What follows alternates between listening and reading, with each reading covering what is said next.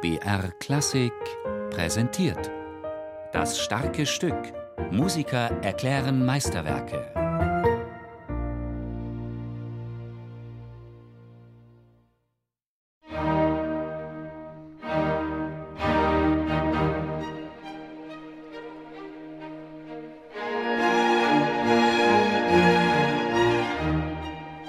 Am Anfang ein Pochen, unregelmäßig, als stolpere ein Herz.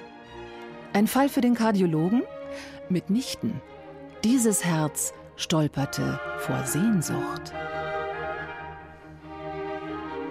Dass das die Musik eines jungen Mannes ist, eines 23-Jährigen, den es mächtig zart drängt, wohin, wer weiß, man würde es vermuten, auch wenn man nicht um die Fakten wüsste.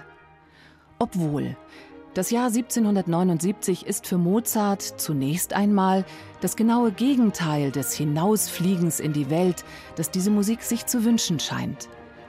Am 15. Jänner ist Mozart von der katastrophalen Paris-Reise endlich nach langem Zögern und mit maximalem Widerwillen nach Salzburg zurückgekehrt.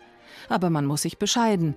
Zwei Tage nach der Rückkehr wird Mozart als Hoforganist wieder in den Dienst des Salzburger Fürstbischofs genommen. Beginn einer an äußeren Ereignissen armen Zeit. Doch in der Musik dieses Jahres hört man, wie Mozart das verarbeitet, was er von der Reise mitgebracht hat, menschlich wie kompositorisch. Wie das hier, das schönste Mannheimer Crescendo in seinem ganzen Werk.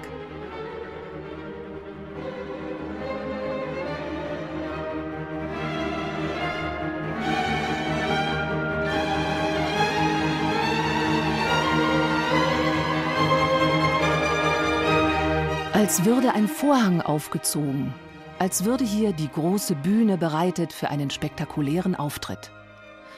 Doch wäre Mozart nicht Mozart, täuschte er nicht unsere Erwartungen.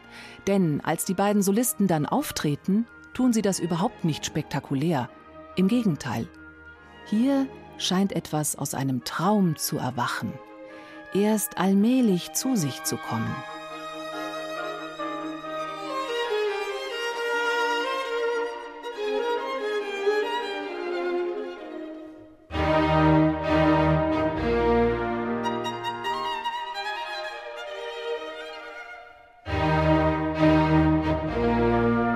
Was dann aber in den nächsten Minuten folgt, ist eine innere Zwiesprache, die von Lebendigkeit und Bewegtheit nur so strotzt.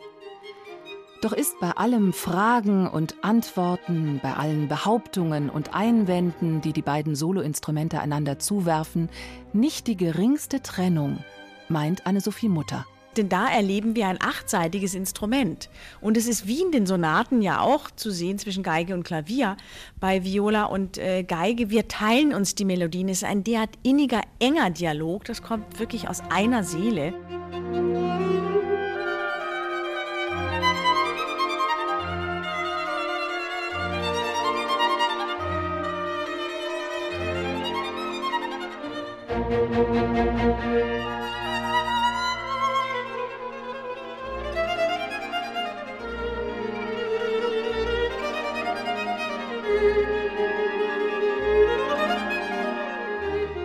Da ist er wieder, dieser Sehnsuchtston, diese Mischung aus Glück und Schmerzlichkeit. Doch während der erste Satz der Sinfonia Concertante immerhin in zarter Hochstimmung ausschwingt, verliert sich der langsame Satz in schwebende Traurigkeit. C-Moll, Mozarts kummervollste, bedrängteste Tonart.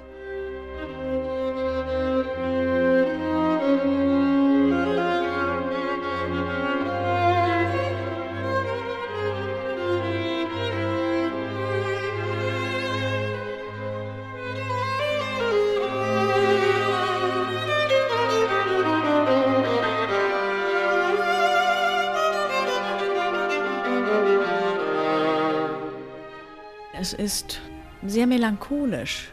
Erinnert mich immer ein bisschen an die Sonate Köchel 304 in E-Moll. Das ist ja die einzige Sonate, die im ganzen Sonatenzyklus, die in Moll ist und die Mozart offensichtlich nach dem Tod seiner Mutter in Paris schrieb.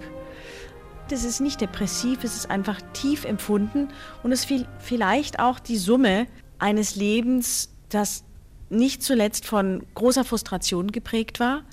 Er hat die Stellung in Salzburg nie bekommen, die er wollte. Er hatte enorme finanzielle Probleme. Seine Beziehung zu seinem Vater war zwar von großem Respekt geprägt, aber letzten Endes hat sein Vater ihn ja nie in Ruhe gelassen.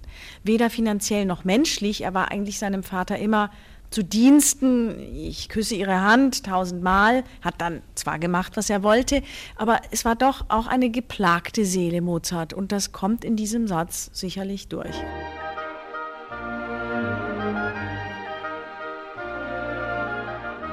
Am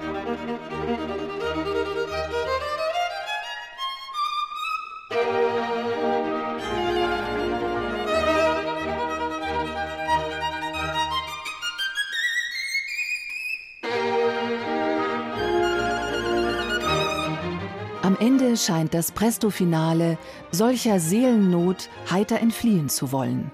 Ein Himmelsflug. Icarus Mozart entkommt ein weiteres Mal. Und wir entkommen mit ihm.